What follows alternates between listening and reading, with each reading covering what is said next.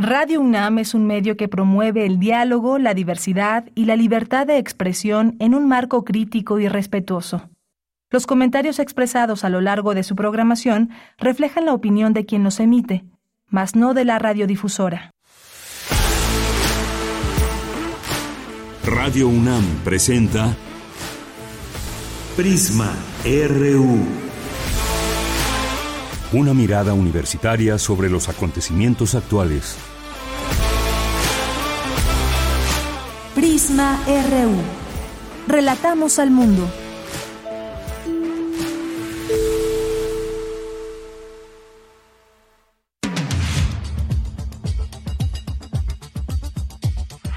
Muy buenas tardes, muchas gracias por acompañarnos en Prisma RU.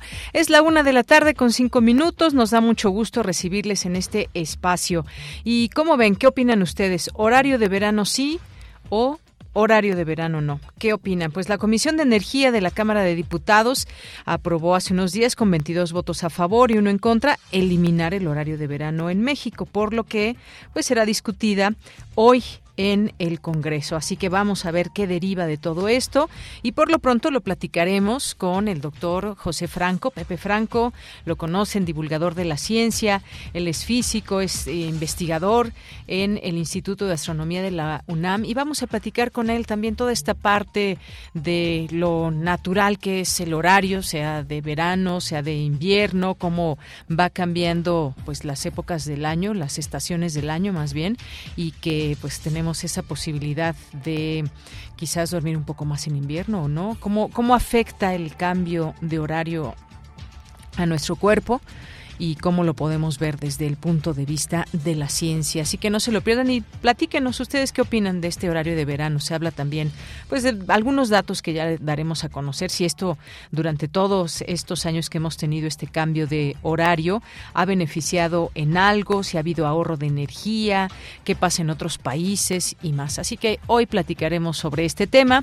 También platicaremos de esta que no es consulta ciudadana, es un ejercicio para conocer la opinión de la gente sobre eh, el ejército en las calles hasta 2028. Es un ejercicio que se presentó el día de ayer por parte del secretario de Gobernación, Adán Augusto López, en torno a este, este tema, eh, con el fin de conocer la la opinión ciudadana se optó por organizar este ejercicio porque las consultas constitucionales se supone que no toman, eh, no deben tomar en cuenta la opinión pública a efectos de eh, pues no contravenir las estrategias que pueda haber en los temas de seguridad. Así que vamos a platicar este tema también con el maestro Jorge Alberto Lara Rivera, investigador del Instituto Nacional de Ciencias Penales, el INACIPE. Y también vamos a platicar del día, bueno, hoy es el día de la acción global para el acceso al aborto legal y seguro. Y vamos a hablar de este tema, por supuesto. Lo vamos a hacer con Eli Lucero Lara Chávez, doctora en Ciencia Política por la Facultad de Ciencias Políticas y sociales, sus líneas de investigación, metodología de la investigación, género y comunicación. Vamos a hablar de ese tema. Hoy hay una marcha también, la marea verde que se hace presente, así que hablaremos de este tema. Hoy es miércoles de ciencia, de sustenta, cultura, información nacional e internacional, de todo un poco y por supuesto la mirada desde nuestra universidad sobre los temas coyunturales. Redes sociales arroba Prisma RU en Twitter, Prisma RU en Facebook. A nombre de todo el equipo les saludamos con mucho gusto. Soy de Yanira Morán y desde aquí relatamos al mundo. Relatamos al mundo. Relatamos al mundo.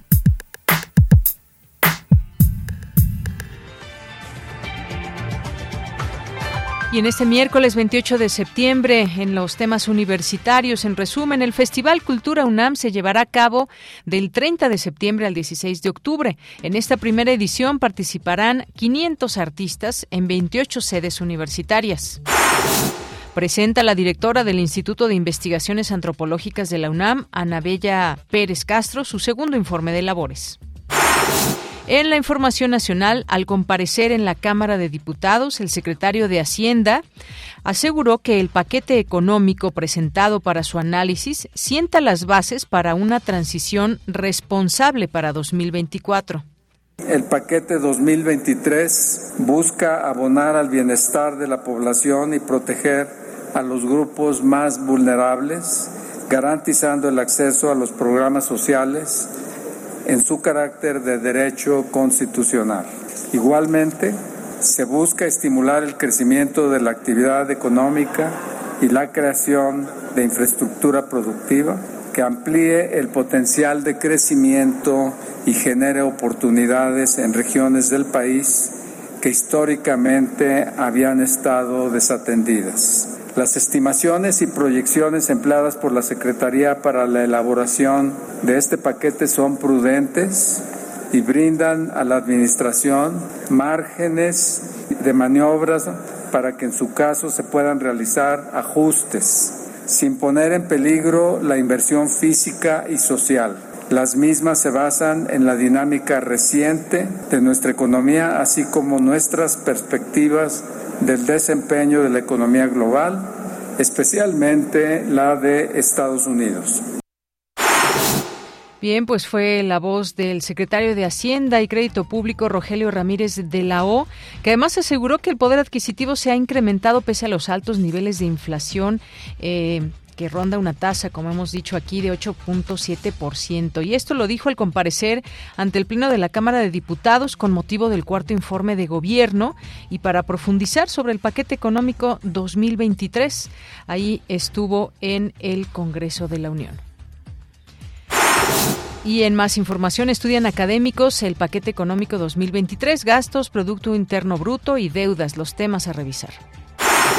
El juez Adrián Pérez Novelo revocó este martes 27 de septiembre la suspensión definitiva que había otorgado para frenar las obras en el tramo 5 norte del tren Maya que va de Playa del Carmen a Cancún.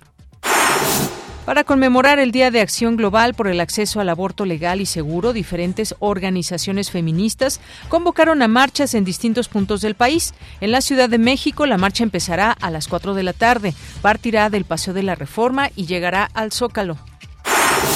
El presidente Andrés Manuel López Obrador pidió a los grandes contribuyentes pagar sus impuestos. Dijo que la defraudación fiscal se, castiga con cárcel.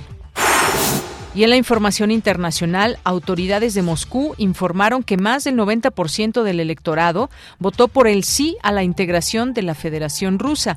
La ONU dejó en claro que no reconocerá el resultado de los referendos de anexión de varias regiones ucranianas. Por su parte, el presidente Volodymyr Zelensky pidió un aislamiento de Rusia en todas las organizaciones internacionales.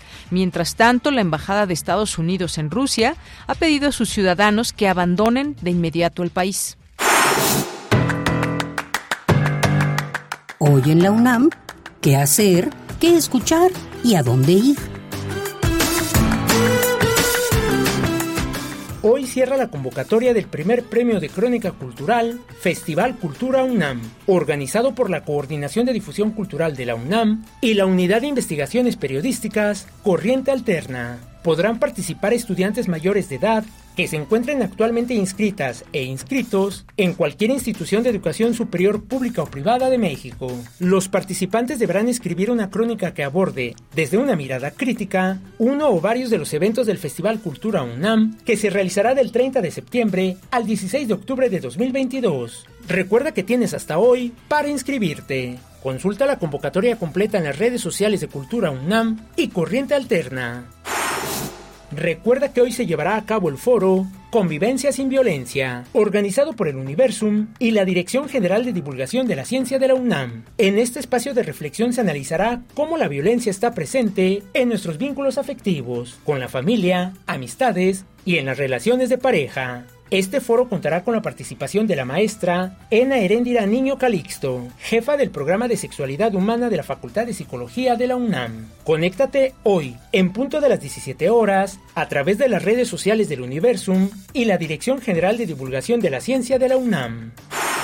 Como parte del Cineclub Radiocinema de nuestra emisora, se proyectará la cinta Bonnie y Clyde, que aborda la vida de la pareja de villanos quienes recorren el oeste y el sur de Estados Unidos, dejando detrás de sí un rastro de muerte y delitos. La función se llevará a cabo hoy, en punto de las 18 horas, en la sala Julián Carrillo de Radio UNAM. La entrada es libre, el aforo limitado y el uso de cubrebocas obligatorio.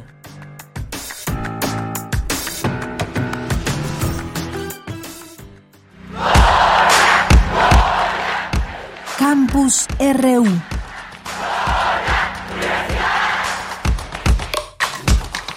Bien, pues entramos a nuestro campus universitario de este día miércoles 28 de septiembre del año 2022. Mi compañera Virginia Sánchez nos tiene la siguiente información. Analizan académicos el paquete económico 2023, eh, los gastos, el Producto Interno Bruto, deudas, son algunos de los temas a estudiar. ¿Qué tal, Vicky? Muy buenas tardes. Adelante. Hola, ¿qué tal, Deya? Muy buenas tardes a ti y a la auditoría de Prisma Fíjate que no tengo esa información, yo tengo la correspondiente al informe de labores de la directora del Instituto de Investigaciones Antropológicas. Entonces, bueno, te Ah, muy bien, adelante, Vicky, perdón la confusión. pues bueno, retomando este formato presencial, Anabela Pérez Castro, directora de este instituto, pues presentó un segundo informe de labores correspondiente al periodo de septiembre 2021 septiembre 2022 y al iniciar recordó a dos grandes investigadores de esta entidad, Alfredo Austin y Leopoldo Bariñas, cuyo deseo señaló pues ha significado la pérdida de dos de los más grandes investigadores de la lengua náhuatl. este instituto, según este informe, cuenta con una planta académica integrada por 85 personas, la cual lleva a cabo 91 proyectos, cuentan con 24 seminarios permanentes y para cumplir con los retos de producción de conocimiento y colaboración con las comunidades, a partir del restablecimiento de las actividades presenciales, se han llevado a cabo 122 salidas de campo a nivel nacional y cuatro a nivel internacional. En cuanto a los reconocimientos obtenidos, hubo varios, pero bueno, se destaca el Premio Internacional de Arqueología otorgado a la doctora Linda Manzanillo, entre otros. También pues se ha detallado la publicación de siete libros impresos editados por el Instituto y cuatro publicaciones periódicas, así como otras en coedición. Y a partir de sus diversas líneas de investigación se realizaron 55 actividades académicas, 29 organizadas por este instituto y 26 en, eh, en coordinación con dependencias nacionales e internacionales. Y bueno, entre otras actividades que detalló la directora, pues también resaltan las enfocadas a la igualdad de género y aquellas actividades con las que se retomó la presencialidad. Escuchen. La Comisión Interna sobre la Igualdad de Género llevó a cabo distintas actividades de socialización y difusión en materia de género, entre ellas la organización del conversatorio Ser antropóloga en un mundo patriarcal en el marco del Día Internacional de las Mujeres. En mayo de 2022, en colaboración con el Posgrado de Antropología, se llevó a cabo la primera actividad presencial, el coloquio Abordajes socioantropológicos de la música, prácticas, escuchas y consumos organizados por estudiantes del posgrado. Desde entonces han sido constantes conferencias, seminarios, curso de profesores, invitados, talleres, conversatorios y actividades que se organizan en el día o en colaboración.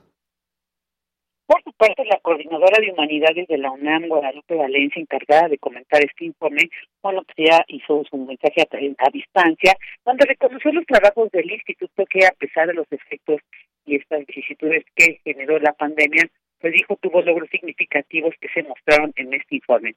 Vamos a escuchar a continuación un fragmento de sus comentarios que, dan algunas fallas presentadas, Samuel Herrera Castro, técnico académico de este instituto, tuvo que reproducir este mensaje de la coordinadora de humanidades. Escuchen.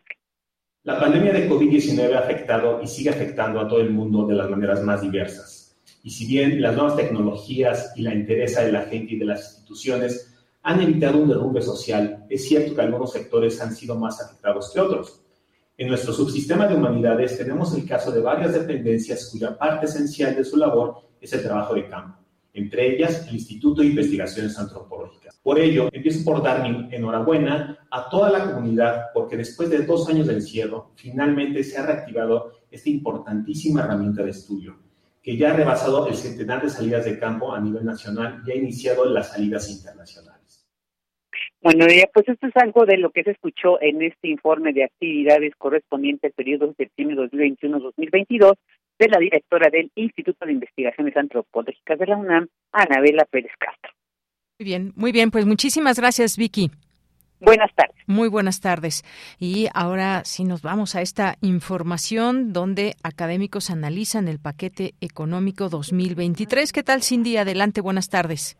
¿Qué tal, Deyanira? Muy buenas tardes a ti y a todo el auditorio. El marco macroeconómico presentado en el paquete económico 2023 propone un crecimiento del Producto Interno Bruto en un rango entre 1.9 y 3%, unas cifras que contrastan, por ejemplo, con la proyección del OCDE de 1.3%.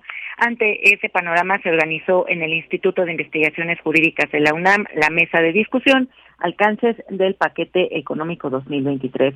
En el evento, Armando Sánchez Vargas, director del Instituto de Investigaciones Económicas, dijo que el crecimiento del PIB está sobreestimado por el gobierno federal situación que afectará a los ingresos. Es probable que la economía mexicana no pueda crecer más allá de 1.8% al año próximo. Si el PIB no crece al, al, nivel esperado, pues va a haber menos recaudación y menos posibilidades por, para el gasto. También la deuda sufre consecuencias porque los pagos de deuda y, y la posible deuda inclusive que se pueda adquirir depende del crecimiento del Producto Interno Bruto del país y también la, sostenibilidad inclusive de la misma deuda en el largo plazo. Hoy día también ya los analistas están previendo que tal vez la tasa de interés pudiera llegar al 9 o inclusive a niveles superiores si la inflación importada o externa crece a niveles este, más altos. Sabemos que actualmente tenemos una inflación de 8.7% en tasa anual en el país y entonces si la inflación crece más, el Banco Central no va a tener otra opción más que seguir elevando las tasas. De acuerdo con el paquete económico 2023, se espera un gasto alrededor de 8.3 billones de pesos, cifra histórica y superior en términos reales en comparación con lo previsto en el paquete 2022. Escuchemos a Alejandra Macías Sánchez del Centro de Investigación Económica y Presupuestaria. Vamos a gastar 8.3 billones de pesos, que son alrededor del eh, 24.6%, creo, eh, del PIB que se va a los estados y a los municipios, ¿no? Estamos gastando 2.4 billones de pesos. El segundo gasto son pensiones, que eh, ascienden a 1.7 billones de pesos. Y el tercer gasto es el costo financiero de la deuda, pues espera que crezcan por el alza en la tasa de interés. Aquí eh, lo preocupante es que va a crecer 30% respecto a 2022 y tenemos aumentos en sectores como salud, educación, este, e incluso eh, la infraestructura, que no pasan del el 4, 5 o 15% en la infraestructura. Uno se pregunta, ¿por qué sí hay recursos para pagar deuda, pero no hay recursos para fortalecer o proveer derechos sociales básicos? Deyanira, cabe recordar que durante su comparecencia ante los diputados, Rogelio Ramírez de la O, titular de la Secretaría de Hacienda y Crédito Público, aseguró que el paquete económico 2023 sienta las bases para una transición ordenada hacia la próxima administración. Este es mi reporte. Cindy, muchas gracias y buenas tardes. Muy buenas tardes es todo lo que deriva de este paquete económico 2023. ¿Cuál, ¿Cuál será la mejor manera de repartir todo este gasto, todo este presupuesto? Indudablemente, pues se imponen estos análisis para ir comprendiendo. Es demasiado, miles de millones de pesos. ¿Cómo se, será la mejor manera de distribuirlos? Pues bueno, ya escuchábamos un poco de lo que nos dijo Cindy. Vamos ahora a otro tema con Luis Fernando Jarillo. La Comisión para el Acceso a la Verdad de la Guerra Sucia presentó el balance de las primeras acciones de reconocimiento en el campo militar número uno. Cuéntanos, Luis Fernando, muy buenas tardes. Buenas tardes, Deyanira, a ti y a todo el auditorio de Prisma RU. El pasado fin de semana, la Comisión para el Acceso a la Verdad y Justicia por el caso de la Guerra Sucia presentó el balance de las primeras acciones de reconocimiento en el campo militar número uno, lugar donde habrían sucedido graves violaciones a los derechos humanos cometidas entre 1965 y 1990. Recordemos que la llamada Guerra Sucia fue un periodo de represión política orquestado por el Estado mexicano para anular, disolver o aniquilar la oposición política y los movimientos armados en el país. Tras la visita de tres días al campo militar por parte de los comisionados David Fernández Dávalos, Abel Barrera Hernández y Eugenia Alier Montaño se expusieron las dificultades para la comisión de esta acción. Primero, el tiempo transcurrido desde que muchos sobrevivientes estuvieron recluidos en ese sitio, pues ha habido modificaciones en las instalaciones del campo. Además, Los sobrevivientes son personas adultas mayores y muchas ya fallecieron, lo que significa la pérdida de la memoria colectiva. Escuchemos al secretario técnico Félix Santana Ángeles sobre los trabajos de la comisión a un año de su creación por decreto presidencial. Se tuvo que hacer una revisión a partir de documentación de la Secretaría de la Defensa Nacional, la SEDENA, la Secretaría de Gobernación, información específica de organismos o unidades de las Fuerzas Armadas, la planimetría proporcionada por la Sedena, así como fotografías aéreas y satelitales, testimonios de los sobrevivientes que estuvieron en su calidad de personas detenidas, desaparecidas, retenidas en, el, en, el en las instalaciones del campo militar número uno, e información pública, así como información entregada a la comisión de exfuncionarios, testigos de probables actos de violaciones a los derechos humanos cuyo conocimiento contextual es relevante. Resulta que hay exfuncionarios que participaron en la Brigada Blanca que están aportando información para la obtención de datos objetivos en la zona militar.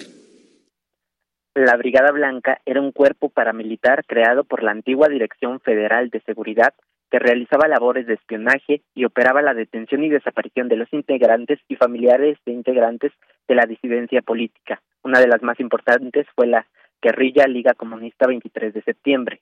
El último intento por alcanzar la verdad de estos hechos sucedió en el sexenio del expresidente Vicente Fox, con la creación de la Fiscalía Especial para Delitos Cometidos en el pasado. Sin embargo, en esta ocasión se encontraron indicios de que dentro del campo militar número uno ocurrieron crímenes de lesa humanidad. Escuchemos las palabras del comisionado Fernández. Otra dificultad adicional ha sido la colaboración pasiva del ejército, que hay que decir también. Es decir, abrieron sus puertas, nos dejaron entrar y sin embargo no nos indicaron en ningún momento la historia de las edificaciones, no pudimos tener una colaboración activa. A pesar de estas dificultades, y esto es lo importante, a pesar de estas dificultades, encontramos indicios creíbles de que el campo militar número uno fue escenario de crímenes de lesa humanidad y fue escenario de violaciones gravísimas a los derechos humanos. Estos indicios fueron el reconocimiento de los sobrevivientes de dos instalaciones, de ventanas, de pisos, de zoclos y paisajes. La identificación de sitios fue acompañada por el, levantamiento de información con expertos criminalistas y de arquitectura forense, con el apoyo de visitadores adjuntos de la Comisión Nacional de Derechos Humanos. Se documentaron 25 testimonios de personas que vivieron tortura y desaparición forzada en sus instalaciones y fueron señalados nuevos sitios para su reconocimiento e identificación. La Comisión para la Verdad dará continuidad a estos trabajos de investigación en el campo militar número uno, así como en otras instalaciones militares. Se tiene contemplada la realización de actividades de reconocimiento en instalaciones en los estados de Oaxaca, Guerrero, Sinaloa y Chihuahua. Sin embargo, la noticia de la renuncia de una de las integrantes de la comisión, Aleida García Aguirre, ha puesto en duda la independencia de la instancia. En una carta de renuncia fechada el 22 de septiembre, la comisionada expresó lo siguiente. Me ha sido doloroso concluir que éticamente es imposible continuar trabajando en el mecanismo para la verdad y el esclarecimiento histórico. Fue imperativo poner un alto y manifestar desacuerdo en la estructura que mantiene la comisión y la subordinación de facto que se somete en burocracia y decisiones al ala de la sociedad civil frente a la institucional. En otra carta, el Mecanismo para la Verdad y el Esclarecimiento Histórico dijo que el papel de Aleida Aguirre fue fundamental para el diseño metodológico de la comisión que permitió visibilizar comunidades víctimas, familiares y sobrevivientes que han sido marginadas en la narrativa hegemónica sobre el periodo histórico de la Guerra Sucia. La periodista Blanche Petrich entrevistó a Micaela Cabañas Ayala, hija de Lucio Cabañas y de, y de Isabel Ayala, un día antes de entrar al campo militar y retrató el terrible recuerdo de la adolescente de 14 años, Isabela, detenida arbitrariamente por el ejército en 1974 y siendo torturada por el coronel Arturo Acosta Chaparro. Micaela, apenas una bebé, aprendió a caminar dentro del campo militar y fue liberada dos años después. A sus 48 años, Micaela Cabañas volvió al campo militar número uno para exigir justicia y esparcir flores en donde sus familiares habrían sido torturados. Este es mi reporte de Yanira. Muchas gracias, gracias Luis Fernando Jarillo. Pues todo un tema y aún a tantos años el acceso a la verdad es muy necesario. Recordemos este caso, entre otros tantos, de Lucio Cabañas. Muchas gracias. Hasta luego, de, de Muy buenas tardes, gracias a Luis Fernando Jarillo. Continuamos. Queremos escuchar tu voz. Síguenos en nuestras redes sociales. En Facebook como Prisma RU y en Twitter como arroba PrismaRU. Les preguntaba al inicio sobre el horario de verano, ¿qué les parece que siga habiendo horario de verano o no? Bueno, pues eh, la Comisión de Energía de la Cámara de Diputados aprobó con votos, 22 votos a favor, uno en contra de eliminar el horario de verano en México, por lo que será discutido en el Congreso hoy justamente. Eh, si la propuesta es aprobada, el último mes que se modificaría el reloj sería octubre próximo. Pero ¿por qué se quiere eliminar el horario de verano? Pues han señalado varias cosas desde el Gobierno federal ha planteado que a partir de abril se deje de adelantar el reloj. Dentro de las razones se ha informado que se encuentra pues el mínimo ahorro de energía y los potenciales daños a la salud que esto podría originar. Vamos a platicar del tema con el doctor José Franco, Pepe Franco, licenciado en física en la Facultad de, Ciencias de la UNAM, maestro y doctor en física, es investigador titular del Instituto de Astronomía de la UNAM, desde donde ha trabajado intensamente en la promoción de la astronomía a nivel nacional e internacional y es, por supuesto, divulgador científico. ¿Qué tal, doctor Pepe Franco? Muy buenas tardes. Muy buenas tardes, Deyanira. Un placer aquí charlar contigo. Gracias, gracias Pepe. Bueno, pues ¿qué te parece, pues desde el punto de vista de la ciencia, qué podemos decir respecto al horario eh, normal y sin cambios de hora o con cambios el horario que se ha llamado de verano? ¿Qué diferencias debemos apreciar en nuestra vida cotidiana? ¿Cómo lo ves? Bueno, mira, eh, tenemos eh, los países que están dentro de los trópicos, entre el trópico de Cáncer y el Ecuador, y entre el Ecuador y el trópico de Capricornio. Estos, estos países que están dentro de estas dos líneas de trópicos son países que, si bien a lo largo del año tienen días que varían en extensión, su variación no es tan grande como la variación que hay en los días fuera de los trópicos. Los países nórdicos o los países muy australes tienen días que cuando está uno en verano son días muy, muy largos, al extremo que, por ejemplo, en el Polo Norte, en el verano de la parte norteña de nuestro eh, planeta, pues este, eh, en el verano realmente no se pone el sol, el día es de 24 horas prácticamente y durante el invierno pues la noche es de 24 horas, o sea, la extensión del día varía de una manera muy muy fuerte fuera de los trópicos, prácticamente no varía en el Ecuador y varía poco dentro de las líneas de los trópicos. Y esto lo que implica es que si se hacen cambios para tener un horario de verano, dentro de los trópicos esos cambios son cambios que pues no representan gran cosa. Y por ejemplo para nuestro país, que está prácticamente todo él dentro del trópico de este de cáncer, pues el cambio en el horario de verano no implica una eh, un ahorro importante en eh, el consumo de energía, cosa que en países nórdicos sí puede representar un ahorro bastante más importante, porque al tener eh, luz del día durante más tiempo, pues no es necesario el tener este el alumbrado público ni el tener el alumbrado dentro dentro de las casas. Eh, el estudio que se ha hecho desde que se implementó en el mundo, que hombre México le entró le entró tarde a esta cosa, eh, los estudios que se han hecho sobre los supuestos ahorros de energía muestran que eh, tener estos cambios en el horario representan pues un, un ahorro, pero es un ahorro realmente marginal.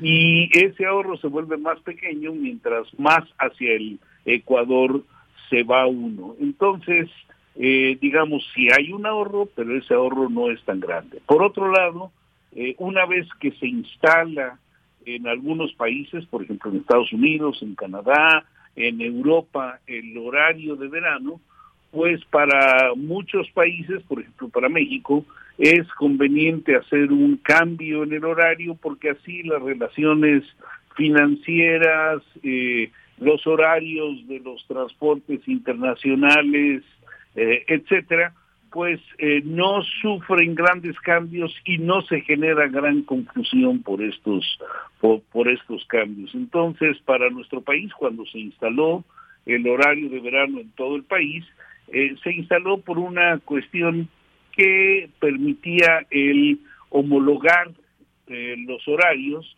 con Estados Unidos, Canadá y Europa para transacciones financieras y para los transportes, por ejemplo, para la para la aviación y que pues también tenía la posibilidad de representar un, una disminución en el gasto de energía.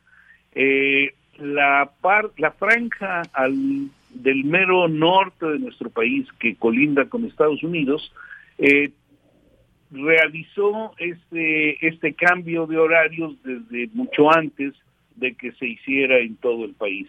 Y ahora con la iniciativa que se tiene de cambiar el horario de verano, pues eh, los municipios que están en la franja fronteriza pues van a van a seguir manteniendo esos cambios para estar homologados con, con Estados Unidos. Entonces, eh, resumiendo, el cambio el cambio de horario representa un ahorro un ahorro marginal que pues este pues ya depende ahí de las autoridades el decidir si ese cambio es benéfico o no es benéfico. Por otro lado está planteándose que hay un problema de salud asociado al cambio del horario de verano. Ese, la verdad, es difícil de rastrear y es difícil de entender que un cambio de una hora pueda representar problemas de salud tanto física como mental como se ha planteado en, eh, en, digamos en la desde la eh, Secretaría de Salud Ajá. sí en, en, el tema porque pues, pues son cambios que que, son fácilmente asimilables por la mayoría de las personas. Un cambio de una hora pues puede representar este, alguna serie de efectos eh, desagradables para las personas, pero pues únicamente algunos días antes de, perdón, después de que se instala el horario, ya sea al inicio o al final, pero no son cambios de larga duración. Hay cosas que generan problemas de salud tanto física como mentales de larga duración que no han sido atendidas por quienes nos plantean que hay efectos de salud. Por ejemplo, la contaminación lumínica eh, que, que, tenemos en todas las ciudades, pues hace que difícilmente las personas descansen durante la noche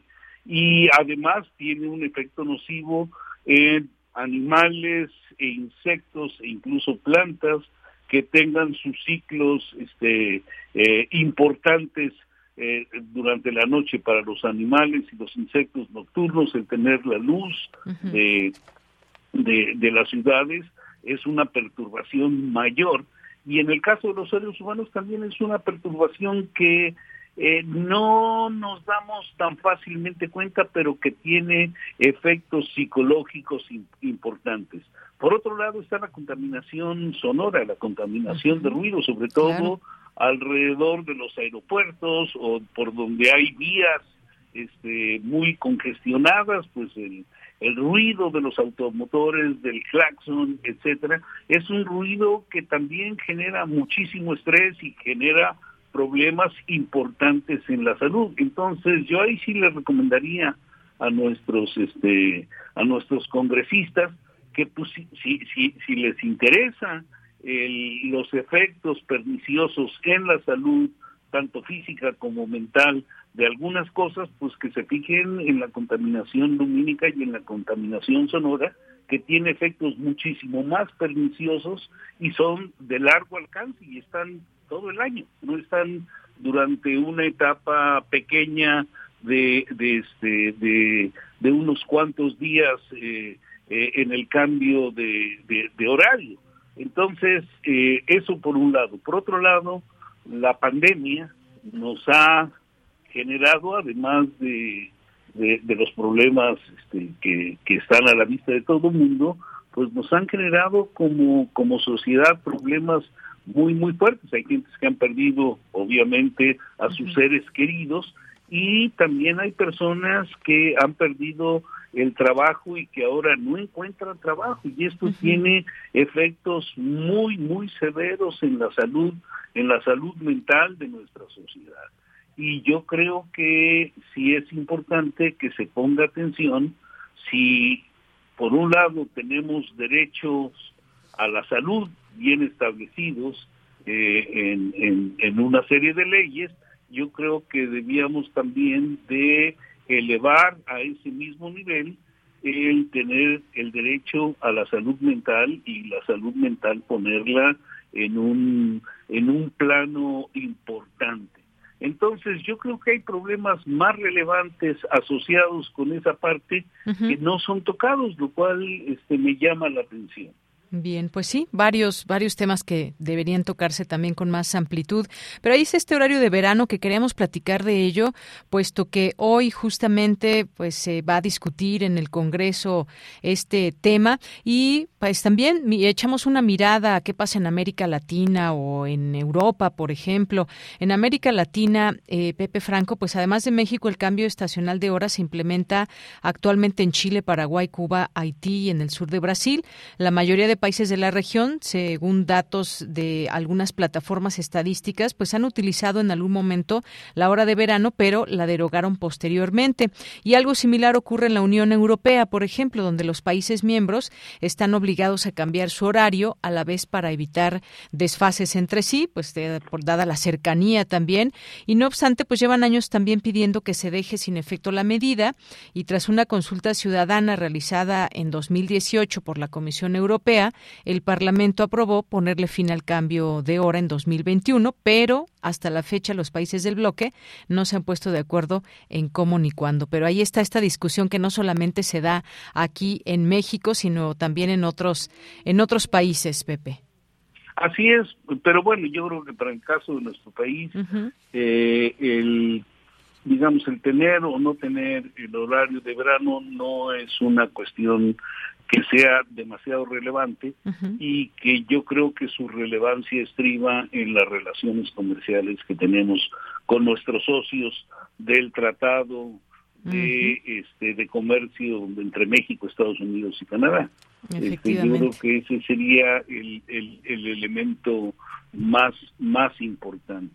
Eh, en el caso de la Unión Europea, bueno, pues este, yo creo que ahí hay una integración muchísimo más fuerte que la integración que nosotros tenemos con Estados Unidos y Canadá. eh, no hay la, la integración que tienen los europeos, por ejemplo, en moneda y en el establecer, digamos, áreas de desarrollo en diferentes cuestiones, tanto en la parte agrícola como en la parte industrial. Nosotros no tenemos ese tipo de diferenciación en, el tratado entre México, Estados Unidos y Canadá. Pero bueno, la integración en, en Europa yo lo entiendo como una situación que hace que la gente dude el cambiar las cosas como están. En el caso de México yo no veo los elementos este, fuertes en una dirección o en la otra. eh, desde, desde hace tiempo que la discusión se dio eh, sobre si, si debíamos o no tener un horario de verano en México, pues lo primero que a uno se le ocurría era pues ver cuáles son las razones y las razones fueron expuestas yo creo que con claridad en su momento cuando se instauró.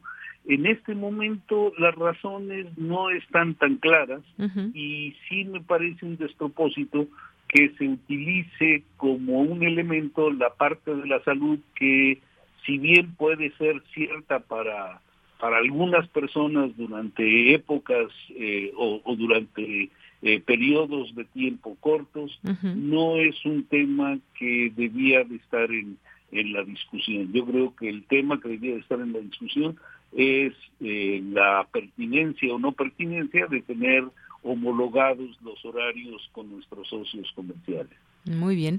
Bueno, pues Pepe, siempre un gusto poder escucharte, tenerte aquí en Prisma RU de Radio UNAM. Muchísimas gracias. Pues un placer, Deyanira. Que estés muy, muy bien. Gracias, un abrazo. Igual. Hasta luego. Bien, pues fue el doctor José Franco, que es maestro doctor en física, investigador del Instituto de Astronomía de la UNAM, es divulgador científico y con este tema del horario de verano, eh, incluso, bueno, pues también hay estos elementos que se han utilizado para decir por qué se pretende echar a, abajo este horario de verano. También la secretaria de Energía, Rocío aseguró que el ahorro de energía es muy bajo respecto al consumo total y no hay impacto en el gasto familiar. Y pues también estos, estos puntos que dice históricamente la razón de, de ser del horario de verano ha sido la de aprovechar más la luz del sol para utilizar menos energía eléctrica en, la, en las casas o en el trabajo. Esto lo dijo hace unos meses, pero ahí finalmente también vemos este cambio, digamos, o esta visión desde qué punto de vista se observa todo esto, porque cuando empezó en aquel entonces con Vicente Fox, pues se dieron otros argumentos también en beneficio, a favor de este horario de verano. Una con 45, continuamos. Porque tu opinión es importante, escríbenos al correo electrónico prisma.radiounam@gmail.com. Bien, pues vamos ahora a este tema que algunos han llamado consulta, pero en realidad no, no se va a llamar así, lo dijo el secretario de Gobernación, Adán Augusto López, dice que no se va a llamar consulta a esta evaluación de la presencia del ejército en las calles y el desempeño de la Guardia Nacional, que se anunció el día de ayer por el secretario de Gobernación, y dijo textualmente, no se va a llamar consulta porque tenemos que actuar en el marco de la legalidad. Si hay un procedimiento legal que puede llevarse a cabo, no va a ser vinculatorio, pero lo que nos importa es que se avance en la democracia participativa. Así que este es un ejercicio que no se le llamará eh, consulta. Y hablemos de este tema, eh, la legalidad, por supuesto, también que debemos observar en todo esto. Tenemos al maestro Jorge Alberto Lara Rivera, él es investigador del Instituto Nacional de Ciencias Penales, el INACIPE. Sus líneas de investigación, Derecho Constitucional, Seguridad y Justicia, Prevención y Combate al Lavado de Dinero. Maestro Jorge, bienvenido, buenas tardes. Muy buenas tardes, Deyanira, un gusto platicar contigo. Gracias, maestro. Pues, ¿cómo ve este ejercicio que ya hay fecha para que se lleve a cabo el próximo año, en enero, con respecto a la labor de las Fuerzas Armadas en, en las calles? ¿Qué le, ¿Qué le parece este mecanismo que no es una consulta, no se le puede llamar consulta por cuestión constitucional y una cuestión de, de legalidad? Bueno, sí, se ha planteado eh, este ejercicio de democracia participativa que genéricamente se enuncia como tal en la Ley Orgánica de la Administración Pública Federal como una de las facultades de la Secretaría de Gobernación, es decir, la Secretaría de Gobernación tiene encargada por ley el fomento de la democracia participativa, que implica, pues sí, abrir cauces de deliberación, de discusión pública, de mayores espacios para que la ciudadanía discuta, se informe, proyecte sus opiniones eh, para pues mejorar eh, entre todos nuestro nivel pues de información, de discusión, de crítica sobre las cosas que nos incumben a todos. Y ese sería digamos el, el alcance de una de, esta facultad genérica de democracia participativa como el nombre lo dice. Ahora eh, se está incluyendo un tema que en mi opinión es muy importante, eh, en donde originalmente la idea era validar una postura incluso con jerarquía normativa, legislativa e incluso constitucional, pero pues el gobierno ya se dio cuenta que no no es esta la vía, sino que tendría que ser una consulta eh, conforme a la ley de consulta pública que implica una campaña informativa, recursos, el involucramiento del INE y pues sabemos que existe públicamente una, por parte de este gobierno, pues un alejamiento de esta posibilidad. Entonces, eh, prefieren causar este esfuerzo de democracia participativa, insisto, para hacer una deliberación en este tema. Entonces, yo creo que es correcto que se impulse la democracia participativa, siempre va a ser necesario, siempre va a ser importante y bienvenido el fomento de espacios de discusión, de deliberación informada, de argumentación, de razonamientos eh, en temas en donde haya distintas voces y formas de pensar. Y me parece que entonces, pues sería un desperdicio, ¿verdad? Este, este ejercicio si solamente se circunscribe a estos tres temas que, que especialmente se refieren a la militarización de la Guardia Nacional. O sea, si se está haciendo un esfuerzo o se va a hacer un esfuerzo por la Secretaría de Gobernación, pues que se haga un esfuerzo completo, integral, para discutir entre todos eh, en los foros, espacios que se habiliten sobre todos los temas de seguridad, sobre los temas de prevención del delito, para no tener un alcance tan acotado y pues que ahora sí como dicen por ahí, que valga la pena el gasto y que valga la pena el esfuerzo. Que no solamente sea el tema de Guardia Nacional, sino que se involucre la labor de las fiscalías. ¿Por qué? Pues porque sabemos que todo lo que está generando o detonando esta discusión, pues es el grave problema de inseguridad que estamos viviendo.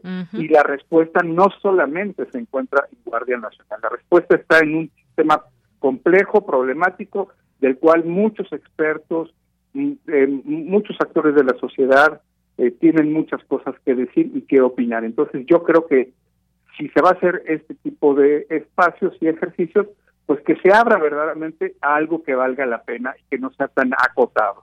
Bien, pues decía yo, ya hay fecha y será el próximo 22 de enero de 2023 este este ejercicio ejercicio de participación social, así vamos a, llamarlo, como se le ha llamado desde el gobierno por parte del secretario de Gobernación. Y bueno, pues eh, no se va, no se optó por organizar una consulta a través del INE eh, el fundamento es porque la Ley Federal de Consulta Popular establece que un asunto de seguridad no puede ser puesto a consideración de los ciudadanos. Y aquí me detengo, eh, maestro, porque me parece que esto es algo que pues se debe analizar desde el punto de vista de lo que dice la ley también.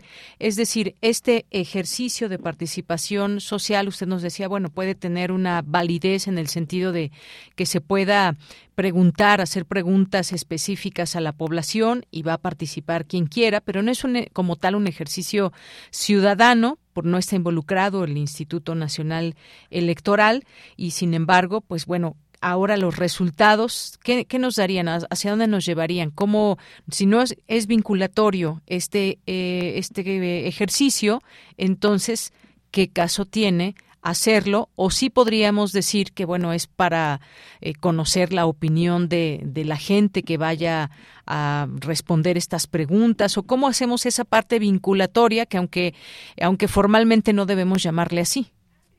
Sí, es, es un, es un conceptualizarlo de entrada es problemático, ¿verdad?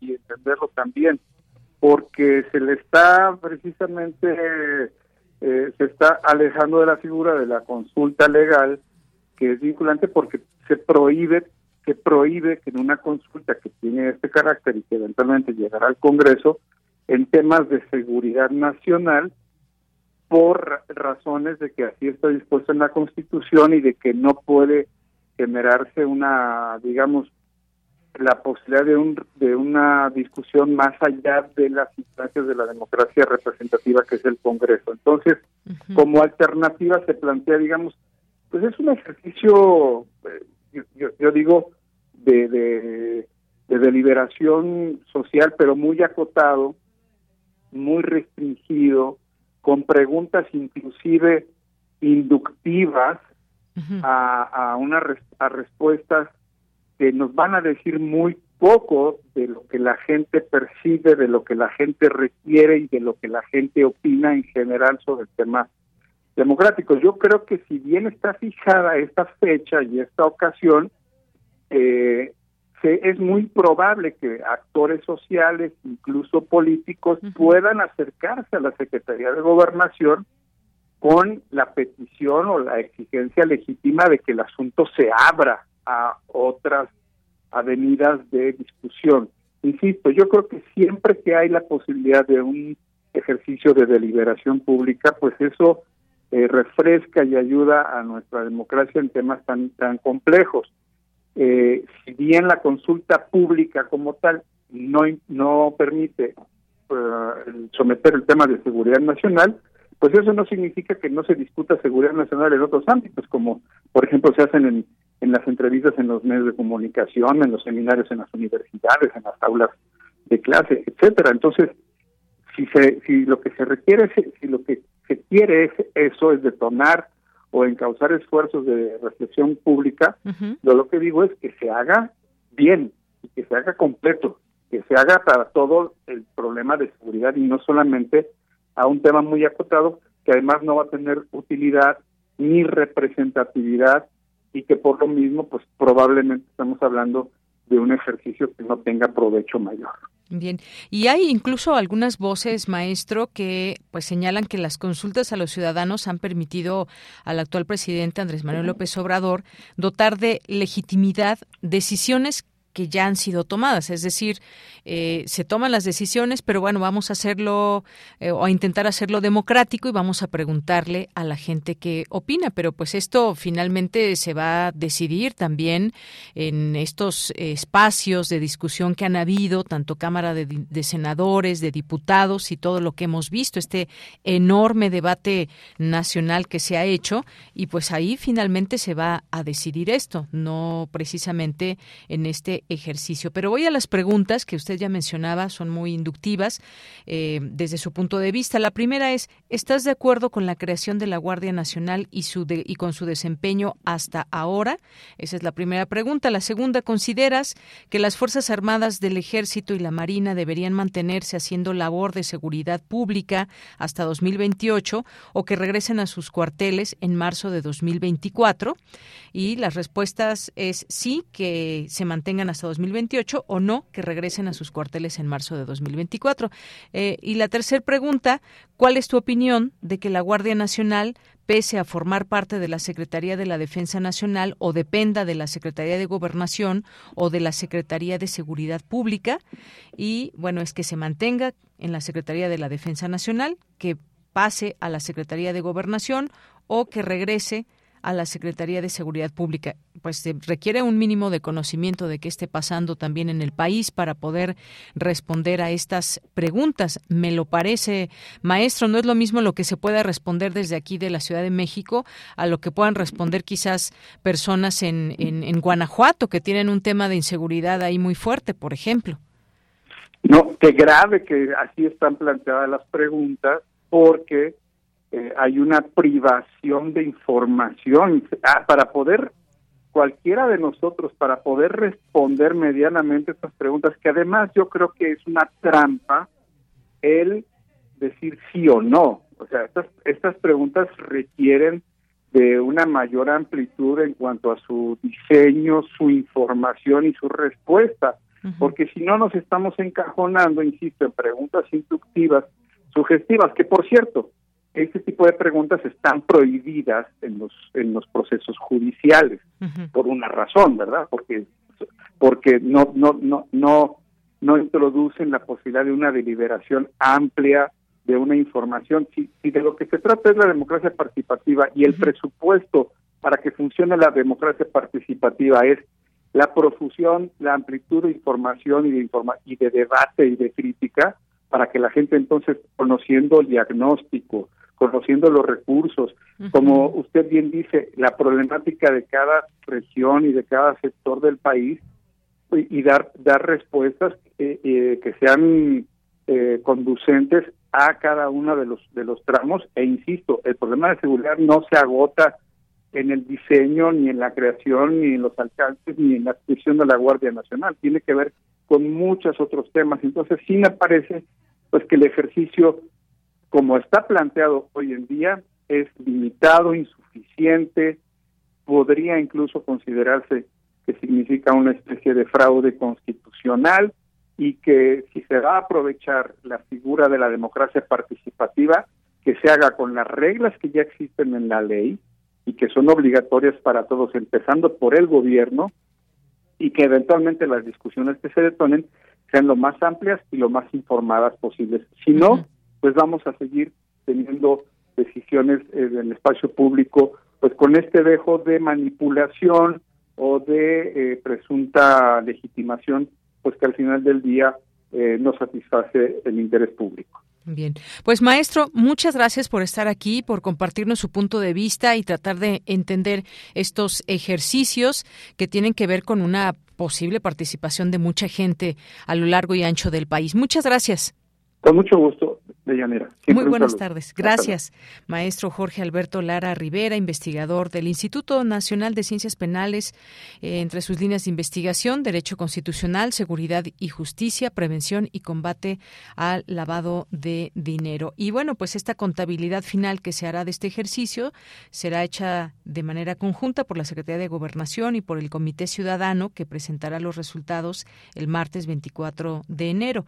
La gente será encargada de cuidar los puntos receptores de la opinión y realizará el cómputo que se enviará a las oficinas de representación de la Secretaría de Gobernación. Esto, todo esto ya está, como vemos, armado y a final de cuentas también, pues comentarles esto que esta entrevista que acabamos de tener con el maestro Jorge Alberto se ha dado en los términos de la legalidad, un punto de vista desde lo legal. Ahora bien, si deben estar o no las fuerzas armadas en las calles, esa ya es otra discusión porque pues nos lleva al tema propiamente de la seguridad o la inseguridad que apremia en algunos estados, en algunos municipios y que pues obviamente merece también la posibilidad de seguirlo discutiendo en este espacio. Pero por lo pronto esta parte de la legalidad, aquí expuestos estos puntos de vista. Ya son las dos de la tarde, vamos a ir a un corte y regresamos con más información en la segunda hora de Prisma RU. Queremos escuchar tu voz. Síguenos en nuestras redes sociales. En Facebook como Prisma RU y en Twitter como arroba PrismaRU.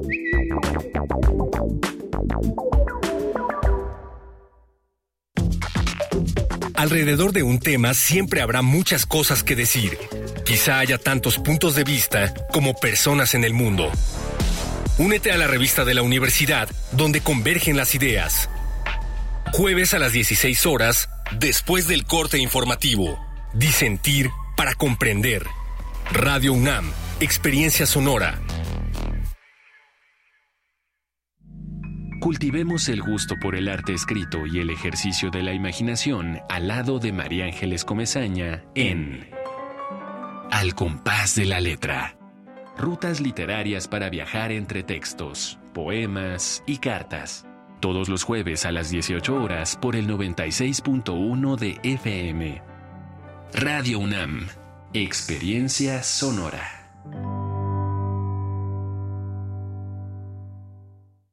La democracia nos importa a las y los mexicanos. Porque permite que nuestras voces sean escuchadas. Durante mucho tiempo soñamos con democracia, pero hoy que estamos despiertos, unidas y unidos, hemos logrado elecciones libres y auténticas. Por eso inspiramos al mundo para proteger la democracia, los derechos y nuestras libertades, porque ese es el camino de la paz.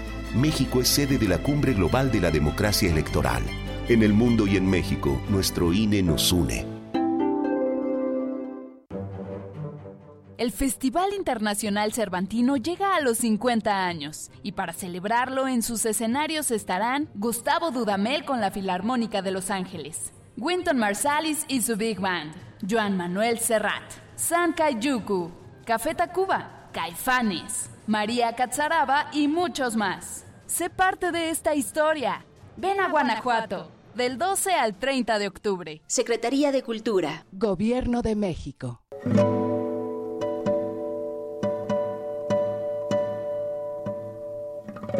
Hola, soy Ana Lara y los invito a descubrir quiénes son los compositores contemporáneos, qué escriben y quién los interpreta. La cita es todos los miércoles a las 18 horas en Nació una nueva música, por supuesto en Radio UNAM 96.1 FM, Experiencia Sonora.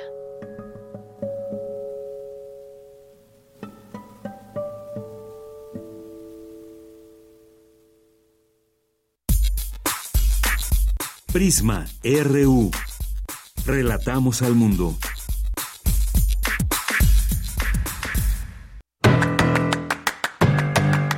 Mañana en la UNAM, ¿qué hacer? ¿Qué escuchar? ¿Y a dónde ir?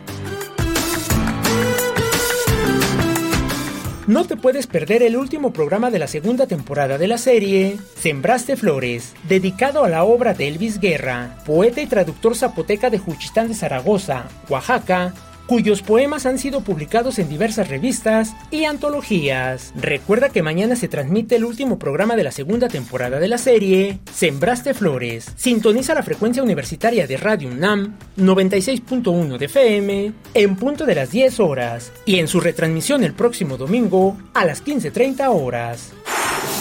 Como parte del Cineclub Sustenta Cinema, la Coordinación Universitaria para la Sustentabilidad de la UNAM te invita a disfrutar del documental Las cosechas del futuro, cómo la agroecología puede alimentar al mundo, que se presenta en el marco de las celebraciones del Día Nacional del Maíz en la Escuela Nacional de Trabajo Social, mañana jueves 29 de septiembre, en punto de las 13 horas.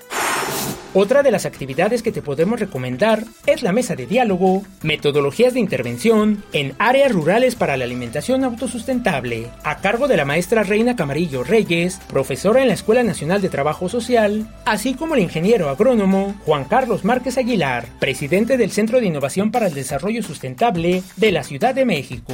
Las citas mañana, en punto de las 13 horas, en el auditorio de la Escuela Nacional de Trabajo Social de la UNAM. Recuerda que en los eventos académicos y culturales, es obligatorio el uso de cubrebocas. Para Prisma RU, Daniel Olivares Aranda.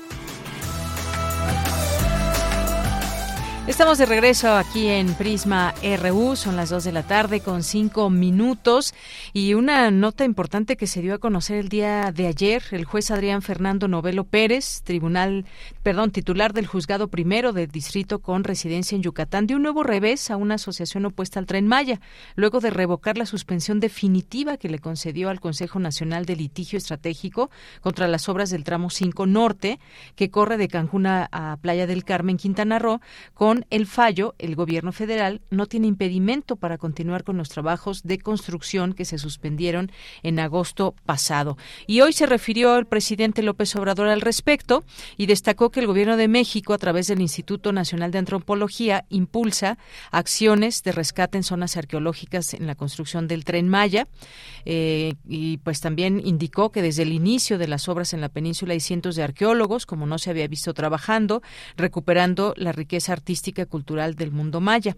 Y eh, pues bueno, parte de lo que mencionó y que pues ahora seguirá su marcha, este tramo 5 que pues se va a retomar estas tareas de excavación eh, también del material arqueológico y el tramo 5 norte cuenta con el 100% de prospección.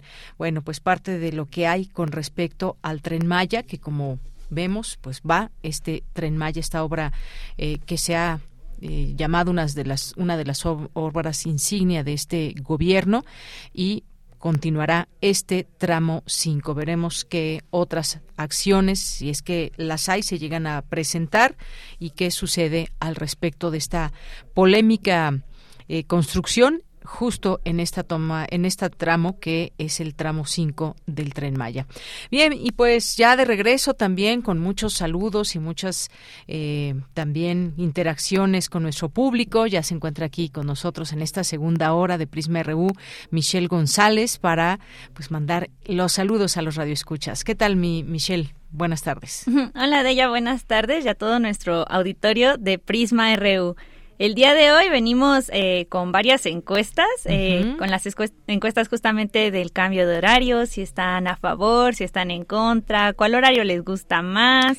Encuesta, consulta, ejercicio informativo, ¿cómo llamarle, verdad? Bueno, les preguntamos en, Twitter. Exactamente, a través de las encuestas. Y bueno, por el momento la encuesta va a estar abierta todo el día de hoy. Y en cuanto al, a la en cuanto a la presencia del ejército en las calles, si el día de hoy se realizara la consulta, ¿cuál sería tu postura? Eh, hemos recibido cuatro votos, los, de los cuales el 75%, ah, cinco votos, de los cuales el 60% está a favor y el 40% está en contra. sería interesante ver cómo se, bueno, sigue esta dinámica a lo largo del día para conocer todas, eh, bueno, sus opiniones, también eh, que, sus argumentos también háganlo llegar aquí en las redes sociales a través de, de Twitter, está la encuesta. También en cuanto a la eliminación del horario de verano, César Soto nos comenta que aunque es de utilidad el horario de verano, la Secretaría de Energía y la CFE no le importa la opinión ciudadana. A favor o en contra, todo toda vez siguen otro procedimiento y acuerdos internos emitidos por las autoridades. También nos dicen que, este, bueno, un análisis multifacético del maestro Franco desmenuza diferentes miradas al respecto en un horario detestable. Estamos muy bien con nuestro horario tradicional, nos comparte Mario Navarrete y Mayra Elizondo también suscribe que está mejor con el horario original. Eh, eh, Jorge Morán Guzmán nos comparte que de está de acuerdo con eliminar el horario de verano eh, que falta el hace, eh, en la exposición del doctor hizo falta hablar acerca del reloj biológico en donde la contaminación auditiva también es insoportable, los carros con bocinas, eventos particulares y excesivamente ruidosos. Eh, también nos comparte que el horario de verano inició en 1996. saludos a Adrián Espíndola. 96, muy bien. Bueno, pues muchas gracias, Michelle. También le mandamos muchos saludos a Mayra Elizondo, también por aquí a Juan Stack, ya mencionabas a Jorge también. Está por aquí también eh, Adrián Espínola, eh, que dice solo una aclaración, el horario de verano. Sí, esto que nos comentabas, 1900, no sé por qué se me vino esa, esa fecha a la cabeza.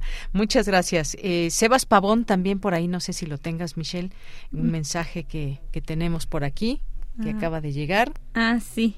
Sí, este, con respecto a, esta iniciativa de que AMLO tenía en mente desde hace tiempo, es indispensable para el fluido transcurso de las estaciones del año y que no haya más afectaciones. Muy bien. Eh, le gustó esta conversación con el doctor Pepe Franco, el Lega Tobag también, Guerrero, muchos saludos y a todas las personas que nos vayan escribiendo aquí, eh, les leemos con muchísimo gusto. Y también, bueno, Juan Stack dice bien por Pepe Franco, saludos a todos los prismáticos. Gracias, Juan, un abrazo. Y pues aquí también nos decía eh, Mario Navarrete esto del horario detestable y nos manda este esta portada del libro. Muchísimas gracias de Rosario Castellanos. ¿Algo más, Mitch? Ah, bueno, también este, como servicio social, Paloma Guzmán nos comenta que se necesitan donadores de plaquetas para María Rosario Gil Alaya. Está hospitalizada en Ciudad Obregón, Sonora la información la tenemos en nuestras redes sociales. Si alguien eh, tiene la oportunidad de compartir, bueno, pues prácticamente sus plaquetas eh, para que se sumen a, esta petición de Paloma. Muy bien. Eduardo Mendoza, también muchos saludos. Gracias, gracias Michelle por este, este servicio social también. Muy buenas tardes, gracias. Hasta luego. Y nos vamos con la información ahora con Cristina Godínez. Este viernes inicia el Festival Cultura UNAM. Adelante, Cristina. Deyanira, buenas tardes. Un saludo para ti y para el auditorio de Prisma RU. La Coordinación de Difusión Cultural de la UNAM, en conjunto con sus direcciones, instituciones, cátedras y secretarías, organiza este primer festival. El objetivo es impulsar la reflexión sobre y desde la pospandemia. La oferta incluye ópera, danza, música, teatro, literatura, cine, artes visuales y actividades académicas. La inauguración del encuentro será la noche del viernes 30 de septiembre en la sala Nezahualcóyotl del Centro Cultural Universitario, con el estreno mundial de la ópera La sed de los cometas. Mónica Lavín escribió el libreto y la composición musical es autoría de Antonio Juan Marcos. La dirección escénica está a cargo de Belén Aguilar, mientras que José Areán estará con la Orquesta Juvenil Universitaria Eduardo Mata. Además, se llevará a cabo el noveno Festival de Poesía Las Lenguas de América Carlos Montemayor y un homenaje a Gloria Contreras, fundadora del taller coreográfico de la UNAM. De Yanira, en el Festival Cultura UNAM participarán 500 artistas nacionales e internacionales en las más de 100 funciones y actividades presenciales a realizarse en 28 sedes universitarias. Para conocer los detalles y la programación, les recomendamos visitar la página de la Coordinación de Difusión Cultural. De Yanira, este es mi reporte. Buenas tardes. Muchas gracias, gracias Cristina Godínez. Justamente tengo en mis manos este programa del Festival Cultura UNAM que, como bien nos dice Cristina, empieza el próximo viernes 30 de septiembre. Y, sí está esta sed, la sed de los cometas, esta ópera que se llevará a cabo ahí en la sala Nezahualcóyotl a las 7 en el Centro Cultural Universitario, por supuesto, 150 pesos la localidad para que puedan apuntarse. Y otros tantos eventos que hay por día que pues los invito a que efectivamente se metan a la página, consulten este programa y puedan elegir entre tantas y tantas eh, eventos que habrá, desde teatro, danza, música, ahí en las islas también de Ciudad Universitaria hay varios eventos como el día 30 justamente el Festival de Poesía de eh, las Lenguas de América, ya estaremos abordando este tema, hay muestra de juegos tradicionales dentro de este festival, como les comentaba está también música, la temporalidad de la polifonía, eh, siglos XVI y XX, estacato, coro de cámara, en fin, sería cosa de que ustedes vean este programa y elijan las actividades que más les guste, las actividades que pueden apreciar dentro de este Festival Cultura UNAM. Nos vamos ahora a la sección de Sustenta. Eh, Daniel Olivares nos presenta la segunda parte de la investigación desarrollada por académicos de la FESCO Autitlán acerca de las lectinas vegetales y su posible contribución al tratamiento de diversos tipos de cáncer. Adelante.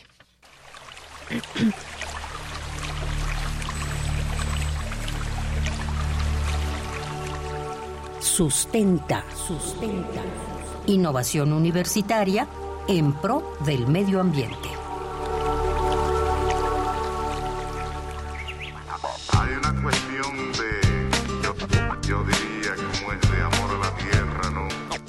Muy buenas tardes al público Radio Escucha que amablemente sintoniza este espacio informativo de Prisma RU. Soy Daniel Olivares Aranda y les doy la más cordial bienvenida a Sustenta.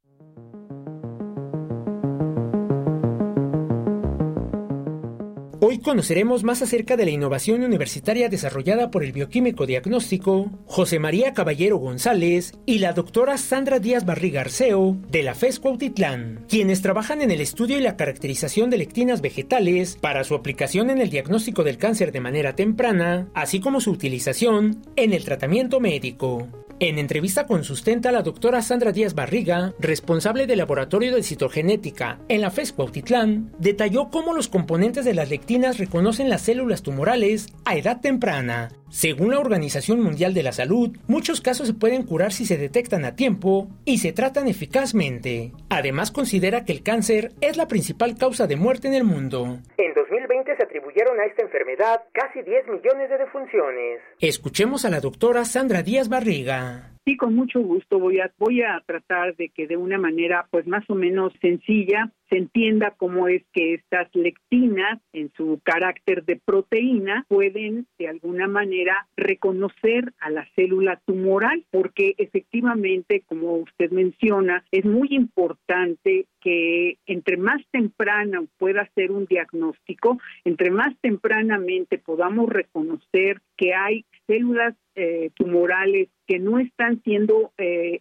eliminadas por el organismo en sus mecanismos eh, normales, porque el organismo tiene mecanismos para ir eliminando estas células aberrantes, ¿cómo es que ayudan las, las lectinas? ¿Cómo es que ayudan estas proteínas? Bueno, todas, todas las células tienen en su superficie moléculas y sucede que dentro de estas moléculas que llegan a tener en su superficie las células, tenemos ciertos carbohidratos, ¿verdad? Ciertas eh, moléculas que, están glicosiladas, se dice, ¿verdad? Que tienen unos carbohidratos colocados y que eh, en última instancia presentan sus eh, determinantes, se dice, hacia la superficie de la célula. Entonces, estas proteínas, estas lectinas, tienden a reconocer este tipo de moléculas de las superficies de una célula. ¿Cómo se obtiene la proteína de las lectinas vegetales? La doctora Díaz Barriga nos explica. Efectivamente, nosotros hacemos la extracción proteica a través de las semillas.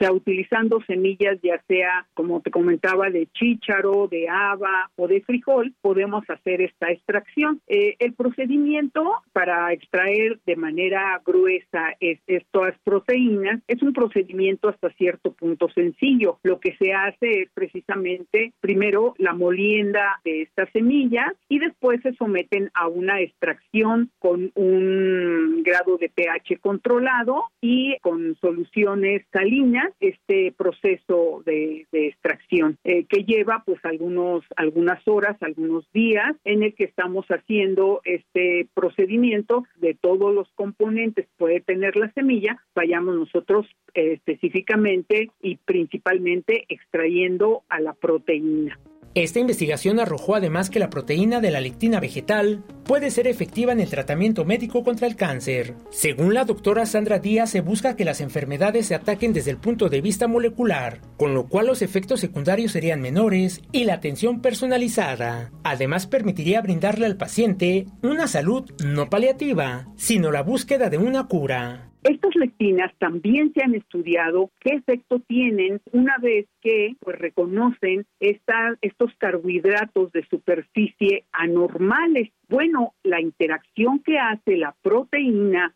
la lectina, con la célula en esa interacción de reconocer estos, em, estos determinantes anormales, también trae como resultado una respuesta celular. No se queda simplemente en el hecho de que, de que la lectina se une a la célula cancerosa, sino también hay una respuesta. Estas respuestas se han, se han ido estudiando y se han encontrado que son respuestas benéficas para el control del cáncer. ¿A qué me refiero? Pues estas lectinas tienen una acción que permite establecer vías de señalización en estas células tumorales. Y estas vías de, de, señalización, ¿a qué se refieren? Pues se refieren a todos aquellos procesos en los cuales el cáncer puede ser controlado. Si deseas más información acerca de la investigación desarrollada por el bioquímico diagnóstico José María Caballero González y la doctora Sandra Díaz Barriga Arceo, puedes consultar el artículo publicado en la Gaceta de la FES Cuautitlán el 9 de septiembre de 2022. Consulta su versión digital en gacetacomunidad.cuautitlán.unam.mx. Recuerda que las dudas o comentarios los puedes compartir a través de las redes sociales de Prisma RU o en mi cuenta de Twitter, arroba Daniel Medios TV. Para Radio UNAM, Daniel Olivares Aranda. Hay una cuestión de, yo, yo diría, como es de amor a la tierra. Bien, pues continuamos, continuamos ahora con la información internacional a través de Radio Francia. Relatamos al mundo. Relatamos al mundo.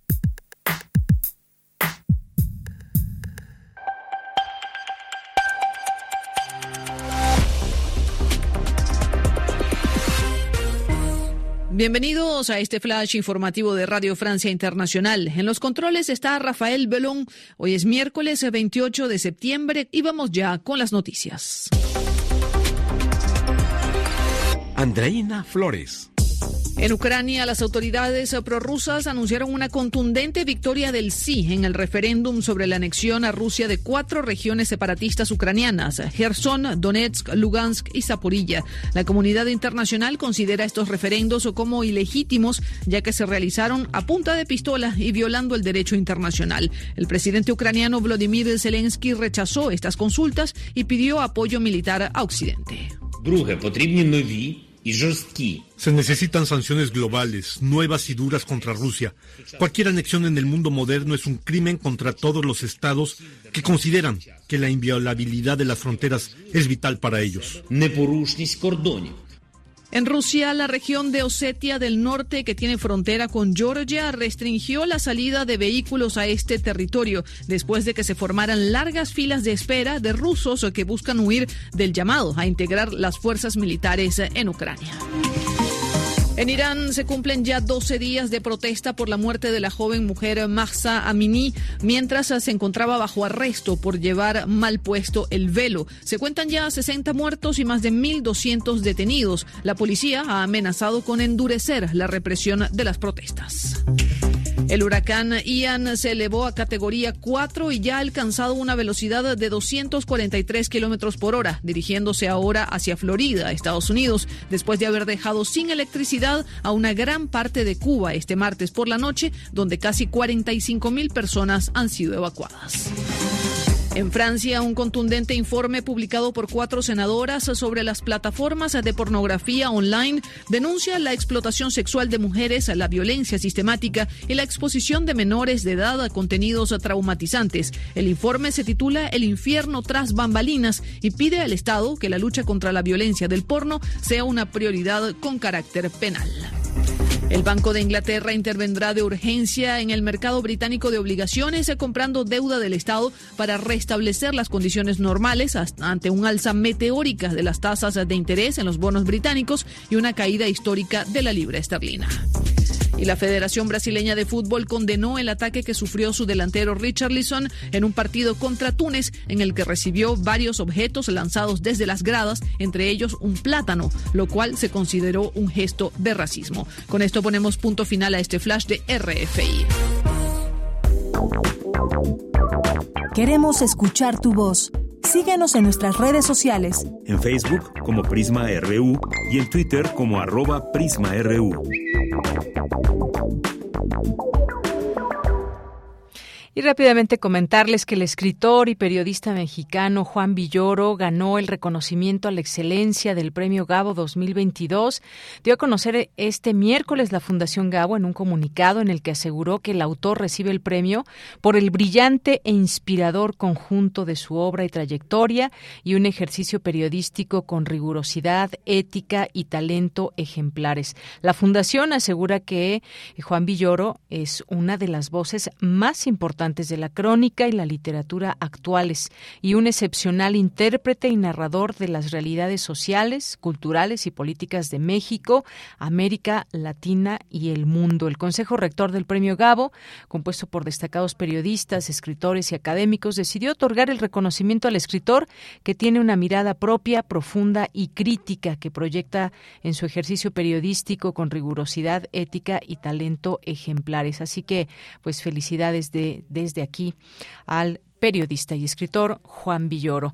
Vamos ahora a nuestro siguiente tema, ya está nuestra invitada vía telefónica porque hoy es hoy es el día de acción global por el acceso al aborto legal y seguro y sin duda pues es importante señalar la importancia de tener este acceso porque aunque esté prohibido en muchos lugares el aborto se sigue practicando y muchas veces pues tiene que ver con un problema también de esto genera un problema de salud pública por supuesto.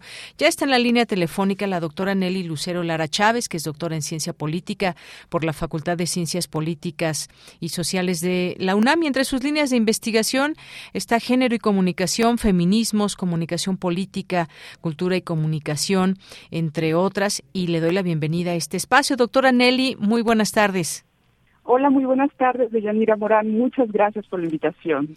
Gracias a usted, como siempre, por aceptar la llamada y de dar unos minutos aquí con nosotros. Bueno, pues este 28 de septiembre, decía, se conmemora el Día de Acción Global por el Acceso al Aborto Legal y Seguro, en el que las mujeres salen a las calles a marchar para exigir la despenalización de la interrupción del embarazo. ¿Qué decir en este marco con respecto también a las cifras que se van dando en distintas partes del mundo? En México se han tenido avances, no los suficientes, pero ahí va también este tema y este empuje por un acceso al aborto legal y seguro, doctora. Efectivamente, es una de las luchas contemporáneas más importantes y que si lo leemos incluso en el contexto de lo que ha pasado en los últimos meses, pensando en específico lo que sucedió durante el mes de junio en Estados Unidos con la decisión de la Corte Suprema por revocar el derecho de las mujeres al aborto, estaríamos encontrando a un escenario que parece eh, de alguna forma adverso también para que las mujeres puedan tener esta posibilidad de un aborto legal y seguro. Hay que considerar en primera instancia que la propuesta de conmemorar cada 28 de septiembre el Día de Acción Global eh, por el acceso este aborto seguro eh, nace desde el año 1990 cuando en Argentina durante el quinto encuentro feminista latinoamericano y del Caribe las mujeres de la región sobre todo de Brasil, Colombia, México, Perú y República Dominicana eh, se congregan para poner en la mesa de análisis y discusión las implicaciones que tiene el hecho de que las mujeres puedan decidir sobre su propio cuerpo. Partiendo como ya lo había analizado entonces el feminismo mismo que muchas mujeres no deciden sobre eso, los embarazos que tienen a lo largo de su vida, sino que se convierten en una imposición eh, que emana también de las prácticas y de las culturas y de la forma en la cual se interpreta también la maternidad en los contextos en los cuales ellas viven. También, por supuesto, empezó a problematizarse sobre la falta de recursos económicos y la falta de recursos escolares como algunos de los mecanismos que también impedirían el derecho de las mujeres a eh, decidir sobre la maternidad y finalmente el derecho también de las mujeres a la, propia noción del placer, en qué posición se estarían colocando. A partir de estos ejes, lo que sucede durante este quinto encuentro de feministas eh, de eh, América Latina y del Caribe es eh, que se plantea también un diagnóstico en términos de que el aborto es una práctica habitual en la región. Lo planteaban en ese entonces los números, considerando que a nivel anual entre 2.8 y 4 millones de mujeres estarían abortando, es decir, se había convertido en una práctica eh, prácticamente cotidiana y que eh, a nivel internacional, dentro de los 55 mil abortos que se estarían realizando, el 95% se llevarían a cabo fundamentalmente en los países de América Latina, es decir, en países en vías de desarrollo, lo cual ya planteaba también este posicionamiento de América Latina frente al mundo en términos de que es como una problemática, digámoslo, muy local, en términos de que los países de primer mundo tendrían mayor acceso al uso, por ejemplo, de anticonceptivos, un acceso mucho más claro a la educación en términos de la vida sexual y que en América Latina todavía nos encontrábamos frente a grandes rezagos. Y el darnos cuenta que estas implicaciones además tenía una eh, un impacto mucho más interesante en términos de que si en América Latina se estaban practicando un mayor número de eh, abortos desde la ilegalidad, evidentemente esto se veía reflejado también en la en un mayor número de muertes maternas. Y evidentemente eso también planteaba pues someter a discusión nuevamente qué decisiones se podrían tomar al respecto. En este sentido, podríamos decir que esta apuesta por conmemorar y revisar y reflexionar sobre el aborto legal es la propuesta que América Latina le hace al mundo, también por las condiciones de vida de las mujeres.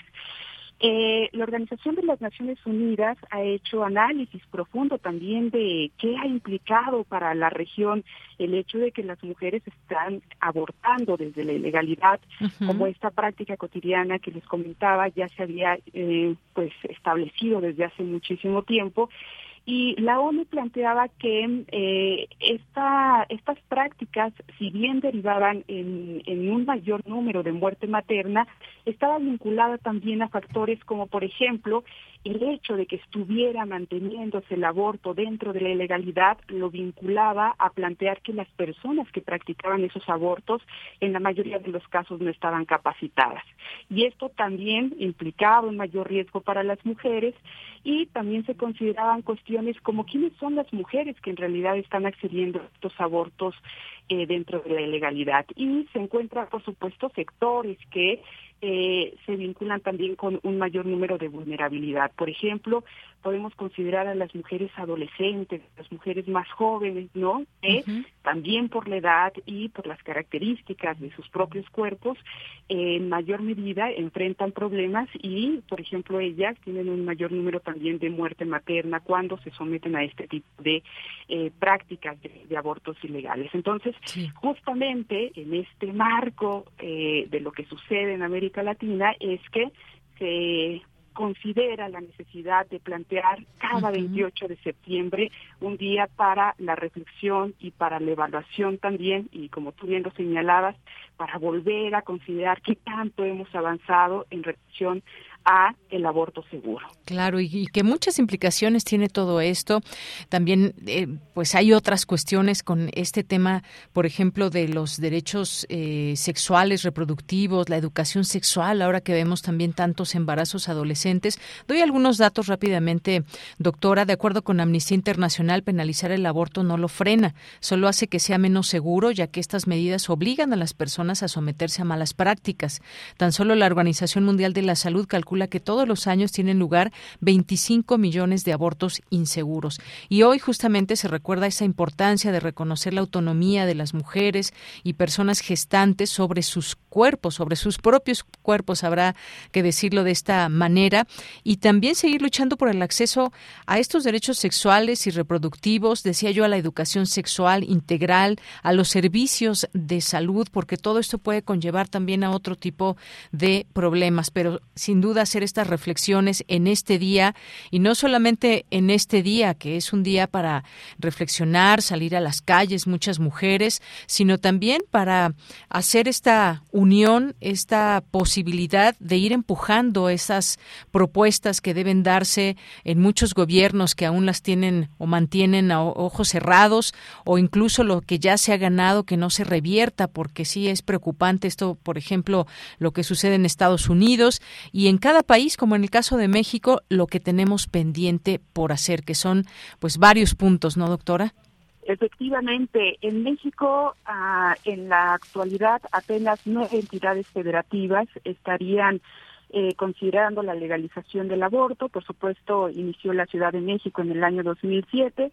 Oaxaca, que nos dio una gran sorpresa también por ser una entidad eso, colocada en la periferia y por las luchas eh, sociales que tiene a su interior, que en el año 2019 hace la aprobación también de esta posibilidad de que las mujeres accedan al aborto y que curiosamente a partir del 2021, en el marco también de la pandemia que hemos atravesado, entidades como Hidalgo, Veracruz, Baja California, Colima, ya para el 2022, Sinaloa, Guerrero, Baja California empiezan a acceder también a esta posibilidad de que las mujeres eh, tengan este derecho y este derecho al, aborto.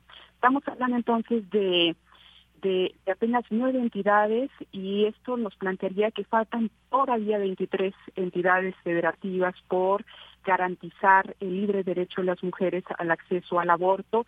Es un largo camino lo que todavía tenemos enfrente y si lo consideramos en el marco de lo que les comentaba también al inicio, acaba de pasar el 24 de junio con eh, la decisión de la Suprema Corte en Estados Unidos, pues nos damos cuenta evidentemente de las grandes restricciones, las grandes limitantes que se siguen configurando a nivel internacional para que las mujeres no puedan tomar eh, estas decisiones sobre sus propios cuerpos. Eh, también otro avance que me parece muy, muy interesante en el contexto particular de, México eh, tiene que ver con esta decisión que toma la Suprema Corte en nuestro país de despenalizar el aborto la, decisión que toma el 7 de septiembre del 2021 en el sentido de que efectivamente ya no hay una criminalización de las mujeres que estarían abortando, aunque en términos prácticos eh, nos seguimos encontrando con esto, ¿no? Que 23 entidades federativas no tienen los mecanismos todavía eh, eh, andando y que no han hecho las modificaciones en los códigos penales para que las mujeres puedan acceder a este tipo de, prácticas. Entonces, el panorama, si bien eh, todavía nos presenta un gran trabajo por hacer, también lo podemos ver con cierta con cierto optimismo en el sentido en el que en los últimos dos años estamos logrando avances importantes en el contexto mexicano en particular. Así es, doctora. Pues muchas gracias. Como siempre, agradecemos esta oportunidad de poderla escuchar y de estas reflexiones. Por cierto, le mandan saludos aquí en Twitter. Doctora Sebas Pavón nos dice, hoy es otro día para continuar masivamente esta lucha tan significativa y le manda saludos a su profesora en séptimo semestre de su actual carrera, que usted fue su, su profesora. Pues muchas gracias, muchas gracias, doctora, por haber estado aquí en Prisma RU de Radio UNAM en este día de Acción Global para el Acceso al Aborto Legal y Seguro. Muchísimas gracias a ti, Deyanira Morán, y seguimos al pendiente y, por supuesto, muy atentas a lo que pasa con los derechos de las mujeres en, México y en el mundo. Y saludos a quienes nos escuchan. Claro que sí. Muchas gracias. Un abrazo, doctora Nelly.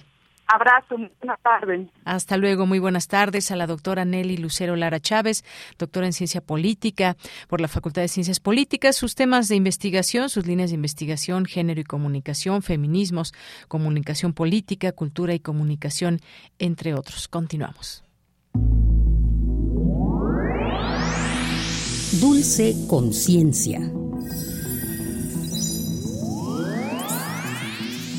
Vamos ahora a la sección de ciencia con Dulce García, que ya se encuentra vía telefónica. ¿Qué tal, Dulce? Buenas tardes. Así es, Deyanira, muy buenas tardes a al auditorio. Deyanira, hoy vamos a platicar sobre el metaverso, esto que nos sigue con tantas cuestiones en la cabeza. ¿Qué te parece?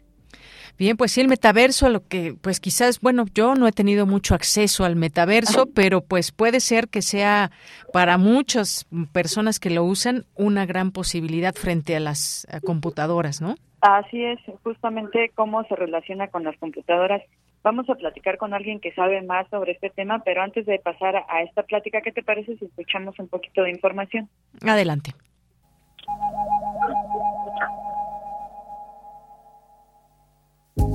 Aunque sigue pareciendo de ciencia ficción, comienzan a aparecer algunos indicios de que en breve podremos adquirir más que productos en el plano de la virtualidad. El metaverso es una combinación entre la vida física y digital. En el plano online, cada usuario identificado con un avatar propio puede generar transacciones, jugar y relacionarse con otros avatares dentro de esa plataforma. Ahí, las personas no solo juegan o se divierten, también pueden comprar e intercambiar objetos con otras que se encuentran dentro de ese escenario virtual. Así pues, el metaverso traerá una revolución tecnológica a nivel conceptual, de hardware y software, que abrirá las puertas a un nivel de interacción hasta ahora no explorado por el humano. Podría sustituir inclusive a las computadoras o sería al revés. Para Radio UNAM, hice la gama.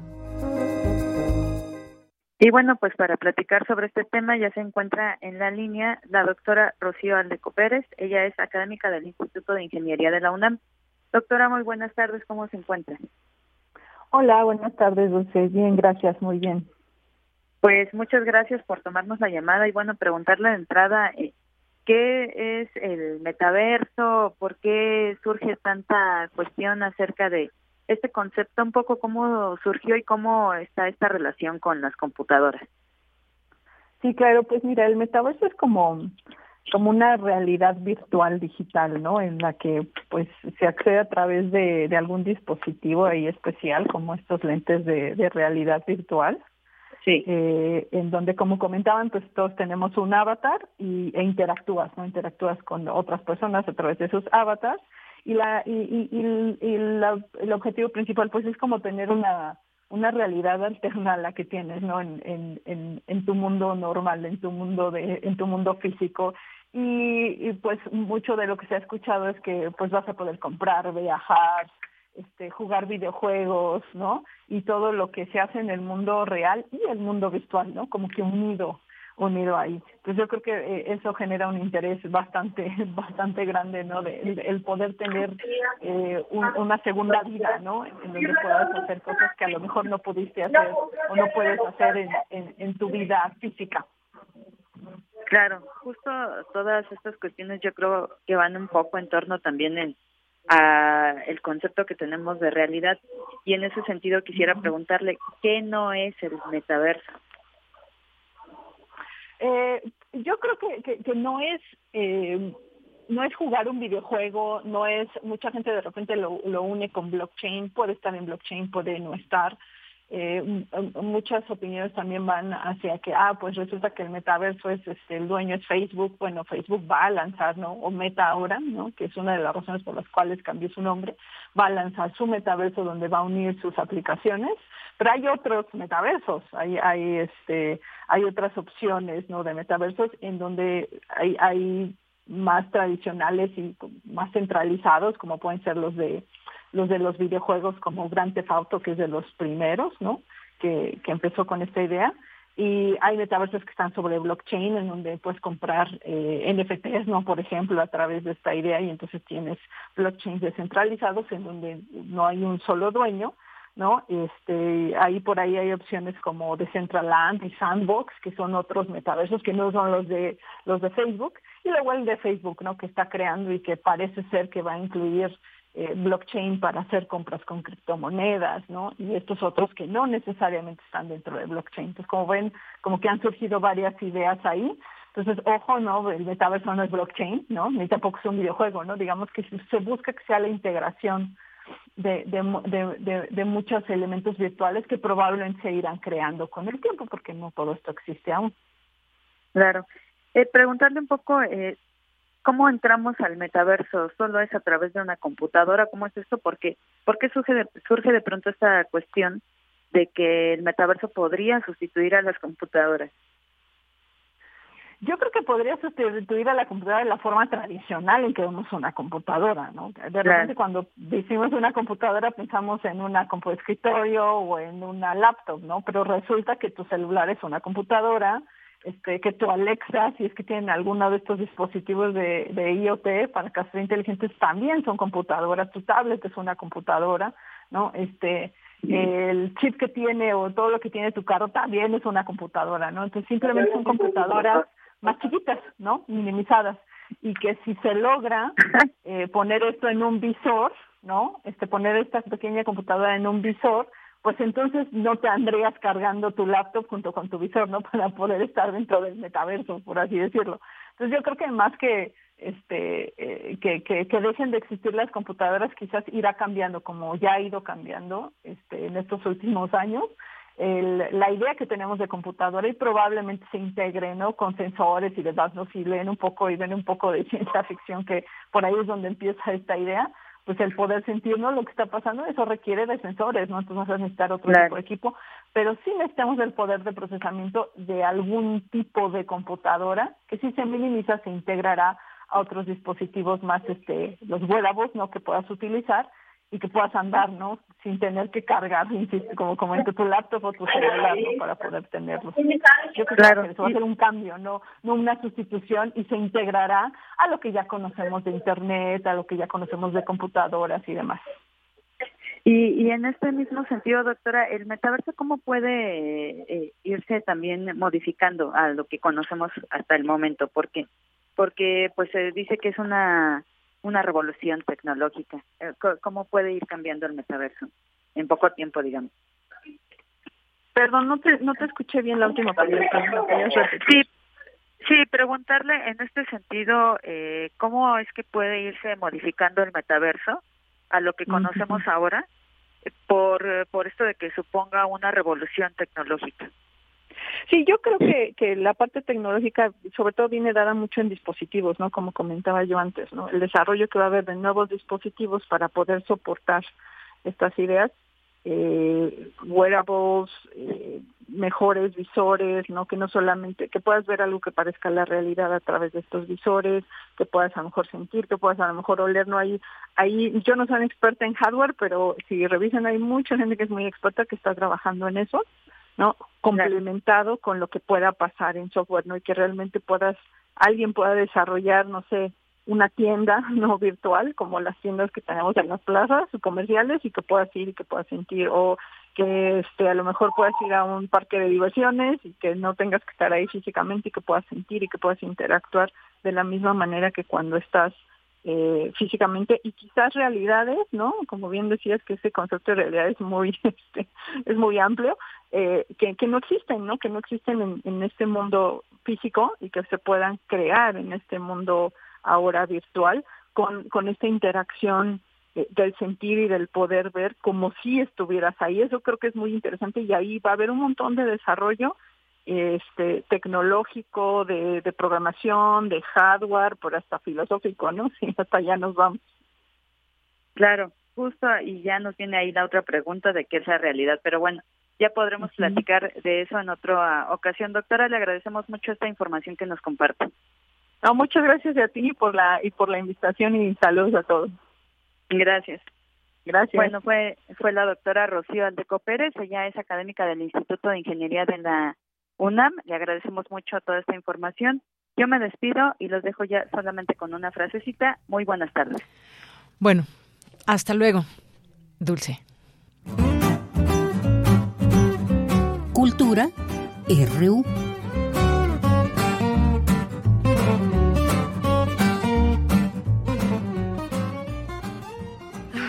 Cada vez es más difícil encontrar agua.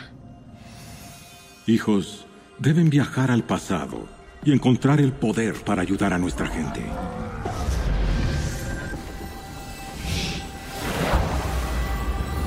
¿Crees que regresemos?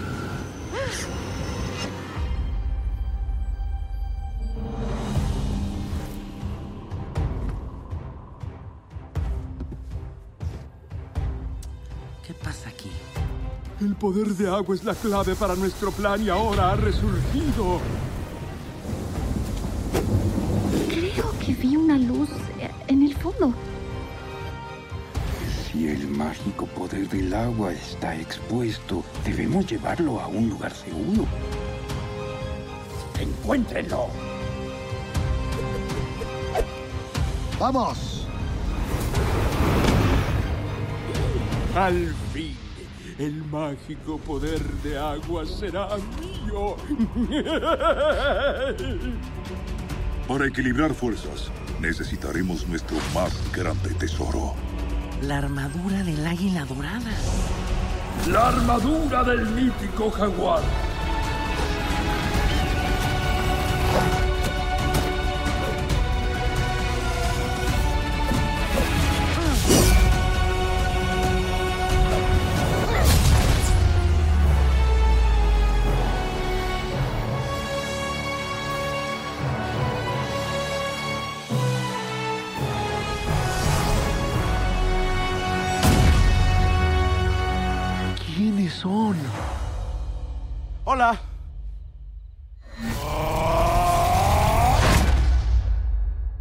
Seguimos con la información. Esta tarde hablaremos de una película animada que se estrena mañana 29 de septiembre. Se trata de Águila y Jaguar, los guerreros legendarios, una cinta que refleja un futuro post-apocalíptico y que inspirada en la mitología prehispánica retoma, entre otros temas, una problemática actual, la escasez del agua. Sobre este filme conversamos con el cineasta potosino Mike Ortiz. Me da mucho gusto escucharte, Mike, cómo se gesta esta idea de retomar elementos prehispánicos, nuestro pasado, y, llevarlos a la animación en esta película. Sí, la verdad es que hay dos motivaciones detrás de Águila y Jaguar, los guerreros legendarios, Tamara. La primera tiene que ver más con la industria de la animación como tal, que como estudio Cultum queremos, queremos revolucionarla, queremos darle una sacudida, creemos que los artistas, los ilustradores digitales, los animadores se merecen que haya proyectos que puedan resaltar más su arte, que a ellos como personas se les den buenas condiciones de trabajo, buenos sueldos. Y así nace Cultum para ser el más, el, el mejor estudio de Latinoamérica. Y como tal, pues Águila y Jaguar es el primer pilar, el primer paso rumbo a eso, ¿no? Y qué mejor que hacer una película que se aleje un poquito de, de ciertas formas de abordar la animación, como se solía hacer en México, con historias de muchas veces que están acotados a, a ciertas cuestiones de albures o a ciertos estereotipos muy pintorescos de clichés de nuestra cultura. Nosotros creemos que México es mucho más que eso, entonces queríamos hacer una historia con una visión de largo plazo, con una antes que nada en México porque enaltece algunos mitos y referencias de nuestras culturas, pero también que tuviera impacto internacional precisamente porque está pensada para una audiencia más global, partiendo de cosas muy bonitas de, orgullo por nuestro país. Y entonces a partir de eso decidimos investigar mucho, leer bastante sobre nuestras culturas azteca y maya y tomamos ciertos elementos con los cuales, con todo el amor y el respeto, generamos algunas fantasías y algunos, eh, pues esta historia de de ciencia ficción, de, de, aventura, de artes marciales, de acción. Y bueno, a partir de ahí contar algo ambientado más en una época moderna, tecnológica, digital, que poco a poco vaya sembrando una semillita en el público para interesarse más, refrescar lo mucho tan padre que tenemos. Por supuesto, justo eso me gustaría que nos platicaras, nos detallaras, porque tenemos, no sé, o, hay esta tendencia de, de buscar a otras culturas, eh, no sé, por ejemplo, las de Oriente, o irnos a, a los superhéroes de de, Estados Unidos, estas creaciones de las empresas que son monstruos cinematográficos, eh, ¿qué elementos retomas para poder enaltecer a, a, este país? Pues mira, lo que pasa es que eh, históricamente, si tú tomas como referencia Hollywood, ¿no? Estándar del cine mundial, la cultura china, la cultura egipcia, las culturas nórdicas, ahora con Thor, ¿no? tanto producto que se hace de vikingos y eso, pues eh, se abordan con muchas historias y de muchas maneras y con varias narrativas, pero México es una realidad que no les pedimos nada. Nosotros tenemos mucha riqueza cultural, mucha riqueza natural y simplemente es cuestión de que se arranque, que alguien se aviente la, la misión de contar mucho más sobre nuestras culturas. Entonces, Águila y Jaguar es, para empezar, la primera parte de una trilogía que precisamente vamos a ir poco a poco llevando al público de elementos del futuro hacia el pasado. Te cuento una anécdota que la compartí ya en otra entrevista. Cuando estábamos diseñando los personajes, hicimos grupos de enfoque, focus groups que les llaman. Y, y, platicamos con muchos niños y con muchos este, padres de familia, con muchos adolescentes, eran grupos de enfoque recurrentes muy grandes, pero no se me olvida que un niño dijo, de uno de los diseños, dijo, ay, eso está muy aburrido, y era tan precisamente el que, el que representaba fielmente a nuestros ancestros.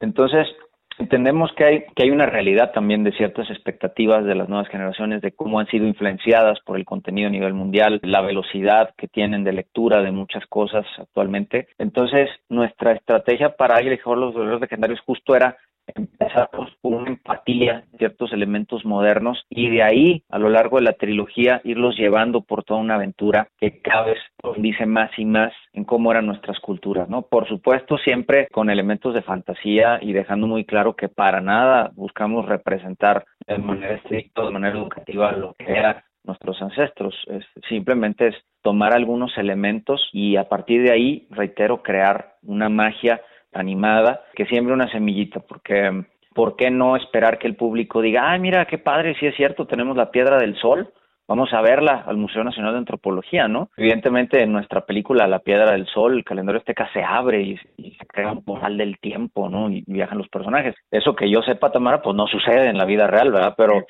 pero, pero evidentemente eh, el, el, público puede decir, oye, este, mira qué padre, y efectivamente el calendario azteca representa ciertos estudios de tiempo o del calendario anual de, de nuestros ancestros, y ya cada quien se interesará en mucha medida o en menor medida en diferentes elementos que tiene la película eh, y como estudio el compromiso de esta marca que, que Águila y Jaguar, la trilogía, lo que se viene en paralelo y a futuro también de, del estudio con otras historias va a ser siempre con esencia de promover cosas bonitas de México. Sin duda, Mike. Oye, y retomando a Cultun, a este estudio de animación, ¿qué nos puedes compartir acerca de esta experiencia al realizar esta, esta ópera prima sobre la animación en nuestro país? ¿no? Eh, hemos hablado también en este espacio, de, te comento, sobre lo que apenas se está realizando en nuestro país y que uh -huh. muchos, muchos animadores se van a otros países, ¿no? A, a trabajar, que también es como esta fuga de talento. ¿Qué nos puedes compartir desde tu experiencia en esta parte de la animación en México? Sí, pues, pues mira, Tamara, yo en lo personal eh, me he dedicado a hacer animación, pero para la industria educativa durante casi poco más de 10 años, ¿no? Entonces, efectivamente, en cine, digamos, en la industria del entretenimiento es, mi ópera prima, pero nos apasiona la animación desde hace mucho tiempo. Reitero, nos hemos dedicado a hacer contenido animado para el sector educativo, entonces hemos trabajado con, con la SEP, hemos trabajado con el Ministerio de Educación en Latinoamérica, pero el contenido animado educativo tiene ciertos, eh, ciertas condiciones, ciertos parámetros que te pide la industria de entrada. Visualmente, pues es mucho más sencillo, o sea, son, son cosas más, más sencillas, son animaciones 2D con ciertos alcances de interactividad, no, no son tan espectaculares como la magia que te permite el cine. Sin embargo, hay una responsabilidad muy fuerte en hacer contenido animado porque, porque tienes que apegarte a, los parámetros que te dice la, la, industria, ¿no? Y que eso incentive a que la industria en general crezca, la industria de la animación, porque a nivel mundial ha crecido los últimos seis años, porque animación pues no nomás son películas y series, también es videojuegos y también es realidad virtual